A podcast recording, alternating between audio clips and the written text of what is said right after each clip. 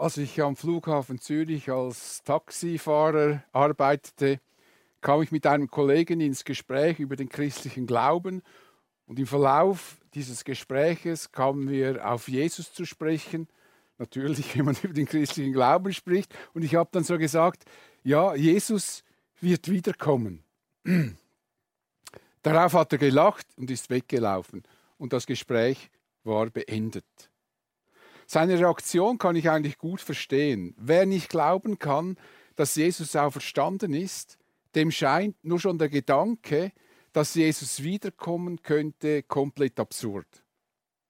Doch Christen glauben, dass Jesus, der auferstanden ist, dass er wiederkommt. Und Christen warten auf Jesus. Immerhin versprach er seinen Jüngern, wenn ich einen Platz für euch vorbereitet habe, werde ich wiederkommen und euch zu mir holen, damit auch ihr dort seid, wo ich bin. Und als Jesus nach seiner Auferstehung vor den Augen seiner Jünger in einer Wolke gehüllt die Erde verlassen hatte und zu seinem himmlischen Vater zurückkehrte, standen zwei Männer in leuchtenden Kleidern, weißen Kleidern bei ihnen, die sagten, Ihr Männer von Galiläa, warum steht ihr hier und starrt zum Himmel hinauf? Dieser Jesus, der aus eurer Mitte in den Himmel ge genommen worden ist, wird wiederkommen. Und zwar auf dieselbe Weise, wie ihr ihn habt gehen sehen. Nach Tod, Grablegung, Auferstehung, Himmelfahrt ist die Wiederkunft von Jesus das nächste, große Ereignis, auf das Christen warten. Und wenn Jesus das nächste Mal kommt, dann geschieht das nicht im Verborgenen wie an Weihnachten. Alle Menschen werden das sehen können. Jedenfalls sagte Jesus seinen Jüngern im Blick auf, diese, auf dieses Ereignis, das Zeichen des Menschensohnes, Menschensohn steht hier für Jesus, wird am Himmel erscheinen und alle Völker der Erde werden jammern und klagen. Sie werden den Menschensohn mit großer Macht und Herrlichkeit auf den Wolken des Himmels kommen sehen. Jesus wird in seiner ganzen Machtfülle erscheinen und die Menschen werden sofort erkennen, dass Jesus tatsächlich Gott ist. Nie hätten sie gedacht, dass die Voraussagen der Bibel so eintreffen könnten. Sie meinten, die Bibel sei ein Buch voller Fehler und Widersprüchlichkeiten. Ein Buch, das man eigentlich gar nicht ernst nehmen muss. Nun, die Jünger von Jesus hatten keinen Zweifel darüber, dass Jesus die Erde erneut besuchen wird. Sie wollten einfach wissen, wann und wie es geschehen wird. Und sie baten Jesus, sag uns doch, Wann wird das geschehen? Und welche Zeichen wird deine Wiederkunft und das Ende der Welt ankündigen? Die Jünger gingen davon aus, dass diese Erde ein Ende haben wird. Doch das Ende der Erde wird der Anfang eines neuen und besseren Zeitalters sein. Das wurde bereits im Alten Testament angekündigt. Dort sagte Gott durch den Propheten Jesaja: alles mache ich neu.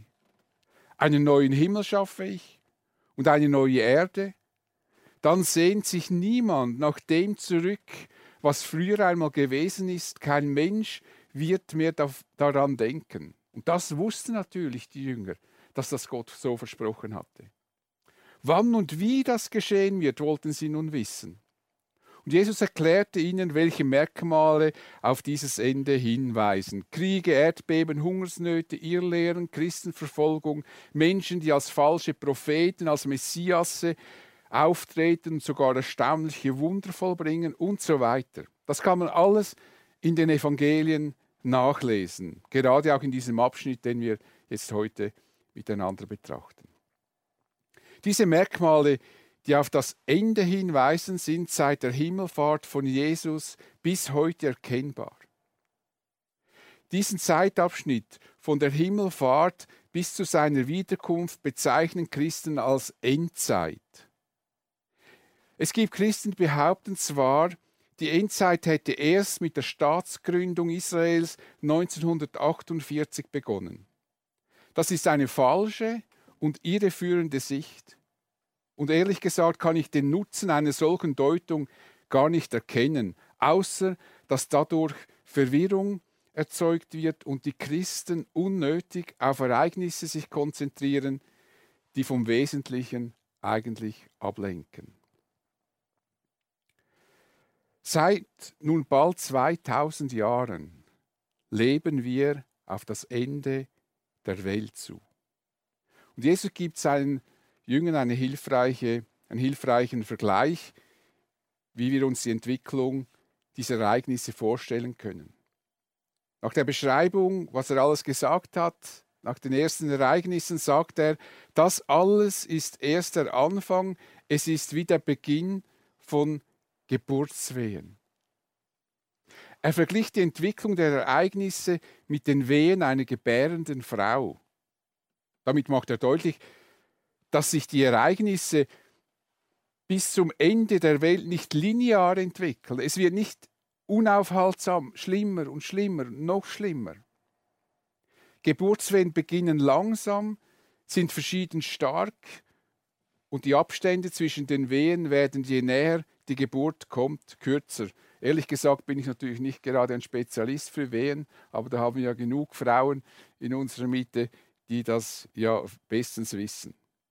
Und das dauert mit diesen Wehen so lange, bis die Presswehen kommen und dann in der letzten Presswehe das Kind geboren wird. Deshalb glaubten verständlicherweise in den vergangenen Jahrhunderten die Christen oft, dass sie Zeugen dieses Endes werden, dass sie Jesus kommen sehen würden. Doch das war nur eine Geburtswehe. Und auf dem Höhepunkt dachten sie, jetzt kommt er und dann war die Wehe wieder weg. Niemand wird vorher sagen können, wann die letzte Geburtswehe kommen wird. Natürlich die, das immer sagen, ja, jetzt kommt's dann, jetzt kommt's dann, jetzt kommt's dann. Einmal werden sie ja recht haben. Aber niemand wird das präzise vorhersagen können. Es wird bestimmt überraschend sein, selbst für die Spezialisten, die sich da meinen, sie könnten das genau sagen oder wissen genau, wie sich das abwickelt. Denn Jesus sagt, denn wenn der Menschensohn wiederkommt, wird es sein, wie wenn der Blitz von Osten aufzuckt und bis zum Westen hinleuchtet. Und auf diesen Tag warten wir Christen. Wir warten auf Jesus. Christen in schwierigen Umständen werden diesen Tag mit größter Sehnsucht erwarten und mit größter Sehnsucht als Christen, denen es gut geht, die schon fast den Himmel auf Erden haben. Manfred Siebald formuliert das in einem seiner Lieder sehr schön für unsere Wohlstandsgesellschaft. Wir beten laut, Herr, komm bald wieder. Und denken leise, jetzt noch nicht. Es ist so schön da. Wir beschäftigen uns in dieser Predigtserie, wir warten auf Jesus, nicht mit den Vorzeichen, an denen man sein Kommen erahnen könnte. Wir beschäftigen uns damit, wie wir warten sollten. Und dazu erzählte Jesus verschiedene Geschichten, Gleichnisse werden sie genannt, die wir genauer anschauen werden. Wir starten mit dem ersten Abschnitt, in dem Jesus aufzeigt, wie überraschend und plötzlich er kommen wird. Jesus saß mit seinen Jüngern auf dem Ölberg gegenüber von Jerusalem. Und als er mit ihnen über die letzten Abschnitte der Menschheitsgeschichte sprach, als er mit den Schilderungen der verschiedenen Ereignisse fertig war, machte er einen Vergleich. Vermutlich schaute er auf einen Feigenbaum, der in der Nähe stand, und sagte, denkt zum Vergleich einmal an den Feigenbaum. Denn der Saft in die Zweige steigt, wenn der Saft in die Zweige steigt und die Blätter sprießen, wisst ihr, dass es bald Sommer ist. Ein einfacher und verständlicher Vergleich. Zeigen sich am Feigenbaum Triebe, dann kann der Sommer nicht mehr weit weg sein. Und jeder wusste das damals. Und genau so ist es, wenn ihr seht, dass alle diese Dinge geschehen, dann wisst ihr, dass das Kommen des Menschensohnes nahe bevorsteht. So sicher der Sommer kommt, wenn der Feigenbaum Triebe trägt, so sicher wird Jesus kommen, wenn sich die Entwicklungen abzeichnen, von denen er ihnen berichtet hat. Der Menschensohn ist übrigens, das habe ich schon mal erwähnt, ein Synonym für Jesus. Und nochmals unterstrich Jesus, wie sicher es ist, dass er kommen wird. Denn dieses Geschlecht wird nicht vergehen, bis das alles geschehen ist. Was Jesus mit Geschlecht meint, dazu gibt es verschiedene Deutungen. Es gibt Übersetzer, die übersetzen dieses Wort mit Generation. Das wäre sprachlich durchaus möglich, denn man kann dieses griechische Wort, das dem Text zugrunde liegt, durchaus mit Geschlecht oder Generation übersetzen. Übersetzt man mit Generation, dann könnte der Eindruck erweckt werden, Jesus würde noch zu Lebzeiten der Jünger zurückkommen. Und vermutlich gingen die Jünger auch davon aus, dass sie dann dabei sein werden. Ich würde mich jedoch den Auslegern anschließen, die mit Geschlecht übersetzen. Jesus würde dann nämlich sagen, dass das jüdische Volk nicht aussterben wird, bis das alles geschehen ist. Über Jahrhunderte wurde das jüdische Volk verfolgt und man kann es nicht anders sagen, man versuchte es auszurotten. Man vollstreckte Genozide an ihm. Doch selbst der Holocaust im Zweiten Weltkrieg, durch den, durch den um die sechs Millionen Juden ermordet wurden und man das Volk wirklich ausrotten wollte, konnte dieses Volk nicht ausrotten. Die Nation Israel wurde sogar 1948 wieder aufgerichtet, ein souveräner Staat. Solange das jüdische Volk lebt, in welchen Umständen auch immer, solange können wir sicher sein, dass Jesus kommen wird. Mit anderen Worten, das Geschlecht der Juden wird nicht vergehen, bis Jesus wiederkommt. Und Jesus unterstreicht das Gesagte nochmals deutlich. Himmel und Erde werden vergehen, aber meine Worte werden nicht vergehen. Was Jesus den Jüngern gesagt hatte, wird garantiert eintreffen. Selbst wenn die Welt unterzugehen droht, selbst wenn Christen verfolgt und getötet werden. Jesus wird garantiert kommen und vollenden, was er versprochen hat. Du kannst dich hundertprozentig auf Jesus verlassen. Es lohnt sich, auf Jesus zu warten.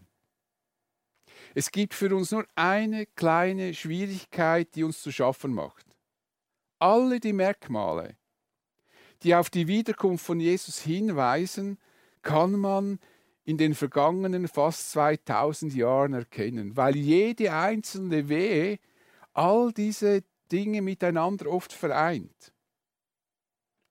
Und die ersten Christen lebten sogar mit der Erwartung, dass sie die Wiederkunft von Jesus erleben werden. Der Apostel Petrus hatte deshalb dieses Thema in einem Brief aufgegriffen und schrieb, es ist also keineswegs so, dass der Herr die Erfüllung seiner Zusage hinauszögert, wie einige denken. Ehrlich gesagt kann ich das schon verstehen, dass die Christen damals das als eine Verzögerung sahen. Aber interessant ist, wie Petrus antwortet. Wir müssen eigentlich erwarten, oder mindestens die Leute, die meinen, sie können alle Zeichen deuten und wissen genau, wo wir auf der Zeitachse stehen, müssten wir eigentlich erwarten, dass der Apostel Petrus jetzt sagen würde, ja, es ist halt noch nicht alles eingetroffen, was Jesus angekündigt hat. Wir müssen noch das abwarten und jenes abwarten und das abwarten, bis er kommen kann. Aber das macht Petrus nicht. Petrus äußert sich in ganz anderer Weise. Ich glaube, er wäre nicht im Ansatz auf so eine Idee gekommen, dass jetzt noch etwas geschehen müsste, dass Jesus kommen könnte. Er sagte, was sie für, einen Hin was sie für ein Hinzögern halten, ist in Wirklichkeit ein Ausdruck seiner Geduld mit euch. Denn er möchte nicht, dass irgendjemand verloren geht, Er möchte vielmehr, dass alle zu ihm umkehren. Und in diesem Zusammenhang zeigt er auf, dass Gott in einer ganz anderen Dimension lebt. Gott hat ein anderes Verhältnis zur Zeit als wir. Für den Herrn ist ein Tag wie tausend Jahre und tausend Jahre sind für ihn wie ein Tag. Bei Gott, Gott lebt in einer ganz anderen Dimension. Obwohl es über die vergangenen Jahrhunderte bis heute Christen gab, die meinten, sie könnten den Tag oder den genauen Zeitraum vorhersagen, sie wüssten, wann ungefähr Jesus kommen würde, sie irrten sich alle. Sie hatten offensichtlich Mühe zu akzeptieren, was Jesus den Jüngern sagte, wann jener Tag und jene Stunde sein werden, weiß niemand, auch nicht die Engel im Himmel, nicht einmal der Sohn, nur der Vater weiß es. Also, das Einzige, was wir wissen können, ist, dass wir nicht wissen werden, wann Jesus kommt. Aber wir können sicher sein, Jesus wird kommen. Der Kirchenvater Augustinus soll einmal gesagt haben, den einen Tag hat uns Gott verborgen, dass wir Acht haben auf alle Tage. Nun erklärte Jesus, wie die Verhältnisse sein werden, wenn er kommen wird. Bei der Wiederkunft des Menschensohns wird es wie in jenen Tagen Noahs sein. Damals vor der großen Flut aßen und tranken die Menschen, sie heirateten und wurden verheiratet, bis zu dem Tag, an dem Noah in die Arche ging. Damit sagte übrigens Jesus nichts gegen das Essen und Trinken. Essen und Trinken ist ja überlebenswichtig. Er sagte auch nichts gegen die Ehe. Es entspricht Gottes Idee, dass Menschen heiraten. Jesus will mit dem Hinweis auf die Tage Noahs sagen, dass die Menschen so lebten, wie wenn es keinen Gott gäbe. Sie aßen und tranken und sie heirateten und verheirateten, wie wenn es keinen Gott gäbe. Gott war ihnen egal. Sie waren komplett auf sich fixiert. Gott hatte in ihrem Leben keinen Platz und deshalb wurden die Menschen zur Zeit Noahs praktisch überrumpelt. Jesus sagt, die Menschen zur Zeit Noahs merkten nichts, bis die Flut hereinbrach und sie alle hinwegraffte. So wird es auch bei der Wiederkunft des Menschensohnes sein. Die Menschen leben, wie wenn es keinen Gott gäbe, und wenn Gott dann doch plötzlich in Erscheinung tritt, werden sie überrascht sein. Nie, nie wirklich hätten sie damit gerechnet, denn sie meinten, Gott würde nicht existieren. Und man hat ja so seine Gründe, warum man Gott aus seinem Leben entfernt. Aber was ist, wenn Gott eben doch existiert? Wenn es einen Gott gibt, der die Welt erschaffen hat? Wenn nicht alles durch Zufall entstanden ist? Wenn es einen Gott gibt, der uns Menschen erschaffen hat, wenn es also einen Schöpfer gibt, dann sind wir zwangsläufig seine Geschöpfe. Wir wären dann von diesem Gott abhängig, ob uns das gefällt oder nicht. Und wenn wir von ihm abhängig sind, dann sind wir folgerichtig auch ihm gegenüber verantwortlich, so wie wir Kinder gegenüber unseren Eltern verantwortlich sind. Selbstverständlich können wir unser Leben gestalten, wie wir wollen und wie es uns gefällt. Aber wir tragen auch die Verantwortung für unser Leben und für das, was wir tun und nicht tun. Im Alten Testament gibt es eine Aussage, die, von der bin ich immer wieder neu begeistert, die sehr lebensbejahend ist, die eigentlich sagt, dass wir das Leben hier wirklich auch genießen können und doch zeigt, dass wir verantwortlich sind. Das steht im Buch Prediger. Freue dich, junger Mensch, heißt es da. Sei glücklich, solange du noch jung bist. Tu, was dir Spaß macht, wozu deine Augen dich locken. Aber vergiss nicht, dass Gott für alles von dir Rechenschaft fordern will. Also man kann Spaß haben und man kann das tun, wo nach einem die Augen locken, ohne dass Gott ein Problem damit hat. Wir sollen einfach schauen, dass das, was Spaß macht und das, was unsere Augen lockt, dass wir wissen, dass wir mit dem auch vor Gott stehen können. Wenn Jesus kommt, dann werden nicht unsere Regeln gelten, sondern dann gilt das, was Gott wichtig ist. Jesus zeigt uns das an einem offen gesagt krassen Beispiel folgendermaßen. Von zwei Männern, die dann auf dem Felde arbeiten, wird der eine angenommen, der andere zurückgelassen. Von zwei Frauen, die zusammen Getreide mahlen, wird die eine angenommen, die andere zurückgelassen. Beide Männer, beide Frauen sind mit derselben Tätigkeit beschäftigt. Ob uns Jesus zu sich nimmt, hat also nichts mit dem zu tun, was wir arbeiten. Es hat damit zu tun, ob wir mit Jesus verbunden sind, ob wir die Versöhnung angenommen haben, die uns Gott durch Tod und Auferstehung seines Sohnes angeboten hat. Jedenfalls wird Jesus plötzlich kommen. Wie wir bereits gehört haben. Denn wenn der Menschensohn wiederkommt, wird es sein, wie wenn der Blitz von Osten aufzuckt und bis zum Westen hin leuchtet. Wir warten auf Jesus. Mir ist klar, dass wir das in der Hektik unseres Lebens schnell vergessen, obwohl die Wiederkunft von Jesus das nächste große Ereignis für uns Christen sein wird. Christen warten seit bald 2000 Jahren auf diese Wiederkunft und wenn Jesus so lange nicht gekommen ist, fragen wir uns ganz unbewusst, warum soll er gerade heute kommen? Wenn wir ehrlich mit uns selbst sind, rechnen wir, Ausnahmen gibt es immer, eigentlich nicht damit, dass wir die Wiederkunft Jesus, bevor wir sterben, erleben werden.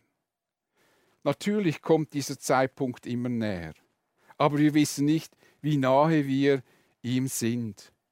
Schon vor bald 2000 Jahren sagte der Apostel Paulus, seid euch bewusst, in was für einer entscheidenden Zeit wir leben. Unsere Rettung ist jedoch ist jetzt noch näher als damals, als wir zum Glauben kamen, und es ist höchste Zeit, dass ihr aus dem Schlaf aufwacht. Und wenn das Paulus schon damals den Christen sagte, gilt das doch auch für uns heute. Denn wir sind diesem Zeitpunkt ja noch viel näher, als es Paulus war. Fast 2000 Jahre näher. Eigentlich ist es gar nicht so wichtig, ob wir erwarten, dass Jesus heute oder morgen kommen könnte. Viel wichtiger ist, dass wir so leben, dass Jesus heute kommen könnte. Denn das ist der Punkt, um den es geht. Was nützt es, wenn wir alle Ereignisse der Weltgeschichte deuten können und dabei Vermutungen anstellen, wie wir uns auf, wo wir uns auf dieser Zeitachse wohl befinden? Egal, wo wir uns auf dieser Zeitachse befinden. Egal, ob Jesus heute oder erst in tausend Jahren kommen wird. Wichtig ist einzig und allein, dass wir heute und morgen so leben, dass Jesus kommen könnte dass wir so leben, dass wir uns über seine Wiederkunft freuen können. Und deshalb schließt Jesus seinen Gedankengang mit einem Gleichnis ab. Ihr könnt gewiss sein, ein Hausherr, der wüsste, zu welchem Zeitpunkt in der Nacht der Dieb kommt, würde wach bleiben und nicht zulassen, dass in sein Haus eingebrochen wird. Wüsste der Hausherr, wann der Dieb kommt, könnte er in der übrigen Zeit unaufmerksam sein. Er würde den Wecker auf die Zeit stellen, in der er den Verbrecher, den Dieb erwartet. Doch ein Dieb wird sich nicht anmelden, sonst ist es kein Dieb. Und deshalb muss der Hausherr aufmerksam bleiben. Und so ist es auch im Glauben. Jesus sagt, darum haltet auch ihr euch ständig bereit, denn der Menschensohn kommt zu einem Zeitpunkt, an dem ihr nicht damit rechnet. Mit anderen Worten, lebe so, dass Jesus jederzeit kommen könnte. Wie fest du glaubst, dass Jesus heute oder morgen kommen könnte, ist eigentlich gar nicht wichtig. Wichtiger hingegen ist, dass wir so leben, dass Jesus jederzeit kommen könnte. Genau das wollte Jesus seinen Jüngern sagen und genau das möchte Jesus uns heute sagen. Ich bete mit uns. Ich möchte dir danken, Herr Jesus, für diese Zukunft, die wir vor uns haben. Es ist schon bald 2000 Jahre her, dass du das gesagt hast und seit Jahrhunderten warten Christen auf diesen Tag und dieser Tag wird kommen. Auch wenn es in unseren Augen vielleicht eine Verzögerung ist, egal wo wir auf der Zeitachse stehen, es wird der Tag kommen, an dem du kommen wirst. Und das wird ein großartiger Tag sein. Und auf diesen Tag freue ich mich. Amen.